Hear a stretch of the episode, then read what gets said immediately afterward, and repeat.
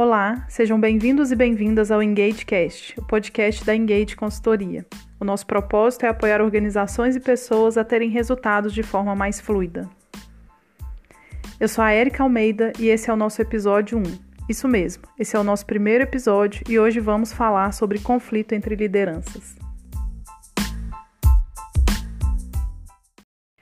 No nosso Instagram, Engage Consultoria, eu recebi uma pergunta. Como lidar com seu time quando o seu líder não te apoia, pois está muito focado no status do próprio cargo? Bom, é um tema bastante complexo e que tem muitas nuances, né? Então, é, eu vou fazer alguns combinados aqui com vocês para facilitar o entendimento né, da situação e a gente conseguir trazer alguns caminhos possíveis de solução, tá? Então a gente vai nomear os líderes aqui como líder 1, aquele que está tendo problema com a equipe, e líder 2, aquele que está dificultando a atuação do líder 1, tá? E vamos ter também possivelmente um líder 3, que seria é, quem está é, com o cargo acima do líder 2, ok? E aí a gente vai desenhar dois cenários também. Né? No primeiro cenário, o líder 2 ele não é dono da empresa e aí existe esse líder 3, tá? Que lidera o líder 2. E no cenário, no segundo cenário, o líder 2 é o dono da empresa, tá? Então, vamos manter esses combinados em mente para que a gente possa ter entendimento das possíveis soluções, ok? Antes da gente entrar aqui nas soluções que eu vou propor, é importante lembrar que, com certeza, existem várias outras maneiras de resolver conflitos como esse. Então, não são respostas que são verdades absolutas, são opções para resolver um conflito entre lideranças. No primeiro cenário, eu proponho que o líder 1 chame o líder 2 para uma conversa para que eles possam se alinhar, entender o que está havendo de conflito entre eles e retomar o foco aí para a liderança dessas equipes, né? E para alcançar os resultados que eles e, e a equipe precisam alcançar. Se essa conversa não funcionar muito bem, a minha sugestão é que o líder 3 seja envolvido nessa questão, deixando claro para ele que vocês já tentaram resolver inicialmente, mas encontraram algumas dificuldades, então que vocês buscam o apoio dele para que vocês possam chegar num consenso e focar no que é o mais relevante, né? Que é a gestão junto com essa equipe para vocês alcançarem os resultados que precisam. Já no segundo cenário, né, a gente falou de uma situação em que esse líder 2 é o dono da empresa.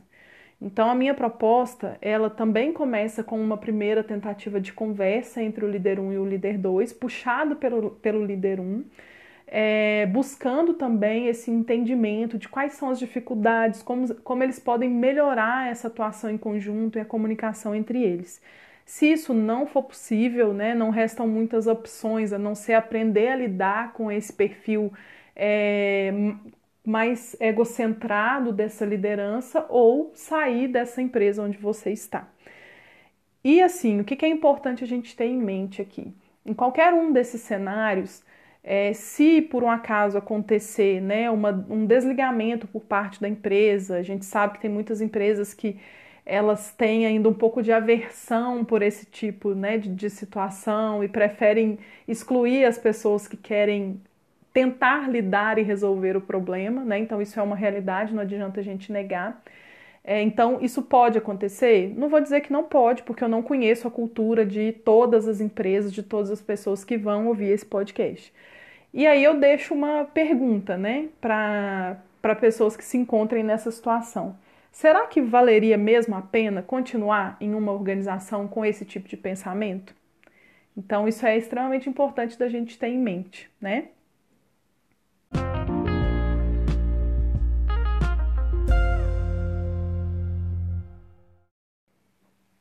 Ok, Érica, a gente já entendeu que as propostas que você trouxe passam por sentar e conversar. Mas qual a possibilidade disso dar certo? E se a gente começar a discutir no meio dessa conversa, vai piorar? Esse meu líder não é uma pessoa receptiva? Enfim, são várias, vários questionamentos que vão surgir aí, eu tenho certeza. Então, eu quero também somar a essas propostas de solução algumas dicas né, de como vocês podem facilitar essa conversa, tornar essa conversa mais efetiva e mais focada no que vocês precisam resolver e também uma conversa é, mais aberta, mais afetuosa. E essas dicas que eu vou trazer, elas, elas vêm da comunicação não violenta, né? Quem não conhece ainda comunicação não violenta, eu indico que é, busquem, pesquisem no Google, tem muito material muito bom. Tem livro também, o livro Comunicação Não Violenta, e eu sugiro porque é um conteúdo relevante para a nossa vida, né? E não só para o trabalho. E especialmente para pessoas que estão em cargos de liderança, ele tem muito valor. Então, a primeira dica que eu quero trazer é estar presente, estejam presentes nessa conversa.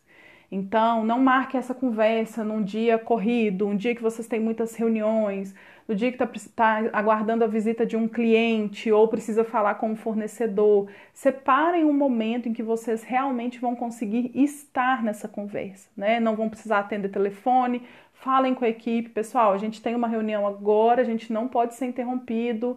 É, então, isso vai ajudar que vocês estejam de fato presentes naquele momento e focado em lidar com essa questão que vocês precisam resolver, não é mesmo? Outro ponto, acolher o que você vai ouvir sobre você, porque assim como você vai falar, a outra pessoa também vai falar. E você pode acabar ouvindo algumas coisas que mexam um pouco mais. Então entenda por que está mexendo, né? Não deixe, não deixe esse sentimento, às vezes de raiva, de incompreensão, tomar conta. Quando você perceber que mexeu, né, começa a observar os sentimentos que estão vindo para isso não não passar a ser o centro da, da conversa de vocês. É importante também que vocês tenham conexão e colaboração para que a conversa aconteça de uma forma saudável. Então, se por um acaso a pessoa disser algo que não soar bem para você ou gerar algum mal entendido, parafraseie, né? Isso vai colaborar com essa conversa e você vai dar para outra pessoa a oportunidade ou de, de afirmar que realmente sim foi aquilo que ela quis dizer, ou de ela explicar de uma forma melhor porque algo que ela disse gerou um mal entendido, né? E outro ponto extremamente importante é se desapegar de julgamentos, de crenças e diagnósticos prévios. Se você vai para uma conversa como essa, é, cheio de, de, de, conceitos na mente sobre essa pessoa, sobre o comportamento dela, sobre as coisas que aconteceram, a chance dessa conversa dar certo é muito pequena, porque qualquer coisa que a pessoa te fale, você já vai estar tá com um bloqueio ali para tentar ouvir o outro lado. Então se limpe disso, né? Faça esse exercício de, de é, pensar que você está indo para uma conversa, focado na solução. Então, por mais que você tenha pensamentos prévios, você vai né, exercitar, tirar eles dessa conversa, deixar eles do lado de fora dessa conversa, porque o foco é não é mostrar quem está certo, quem está errado, mas é vocês conseguirem entender ali quais são os problemas nessa relação resolver essa questão e possam continuar caminhando juntos.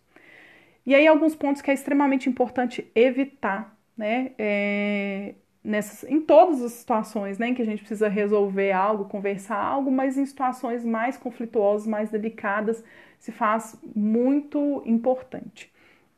Evita aconselhar essa pessoa, querer educar ela, né, mostrar como ela deve resolver essa questão, como ela deve liderar como ela deve lidar com as questões dela de se preocupar com status, enfim. Evita consolar também, se a pessoa trouxer alguma questão né, mais dolorida para ela, não vá para o caminho de consolar, né? O seu papel ali é ouvir o que a pessoa está te dizendo, não ficar competindo o sofrimento também é extremamente importante. Então, ah, você é, é difícil para você porque você sofre pressão direto do dono da empresa, mas é muito difícil para mim lidar com uma equipe é, de 10 pessoas, né? Então, isso não vai levar vocês a nenhum lugar saudável, né? Não vai contribuir com o que vocês precisam. Evita também contar histórias. Então, às vezes a pessoa fala alguma coisa e você lembra de algo que você vivenciou. Isso não é relevante para o momento. O foco de vocês é outro, né? Vocês não estão ali para competir quem conta mais história, quem teve mais experiências, quem vivenciou mais coisas, quem sofreu mais, quem tem a vida mais difícil. Lembre-se sempre do objetivo. O objetivo de vocês é resolver essa dificuldade na relação, de cada um entender qual é o seu papel, até onde vai o seu papel para um não interferir é, no trabalho do outro. E por último, mas não menos importante, não interrompa o assunto ou não mude de assunto. Nessa conversa, vocês podem acabar esbarrando em situações que são muito difíceis para um ou para o outro, né? E aí, simplesmente interromper, ah, vamos parar por aqui, ah, não quero falar mais, não quero conversar mais, ou mudar de assunto, né? Assim, aquela fugazinha que você olha para o telefone e fala que alguém te ligou, que você precisa resolver isso primeiro, é, vai, vai piorar a situação. Então, se acontecer de algo mexer muito com você, é, ou que você, né, perceba aí que mexeu muito com o outro, é melhor vocês serem né, francos, é, adultos, né?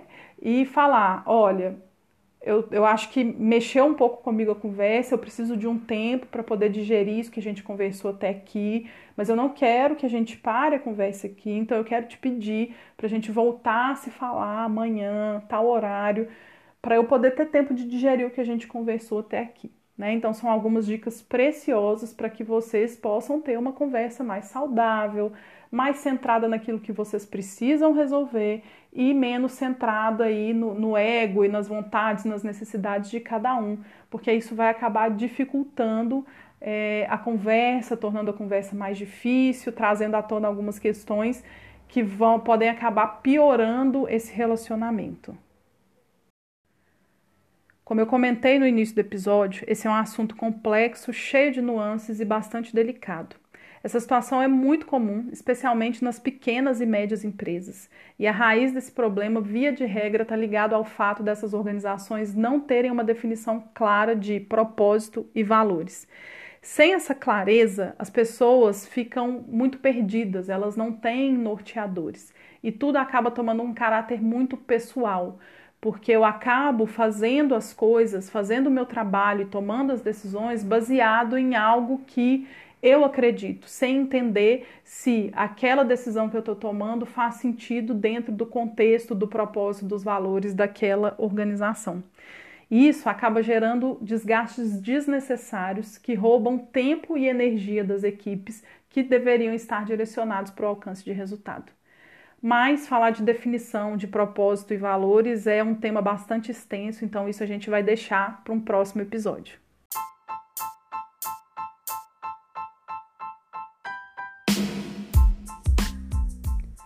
E esse foi o nosso primeiro episódio do EngageCast, o podcast da Engage Consultoria Resultado com Propósito. Siga o nosso perfil no Instagram, arroba Engage Consultoria. A gente não está dentro de um estúdio, então pode ser que tenha vazado algum som aí de, de carro, de porta, e eu peço desculpa a vocês por isso. E agradeço por vocês escutarem esse podcast até o final. Até a próxima!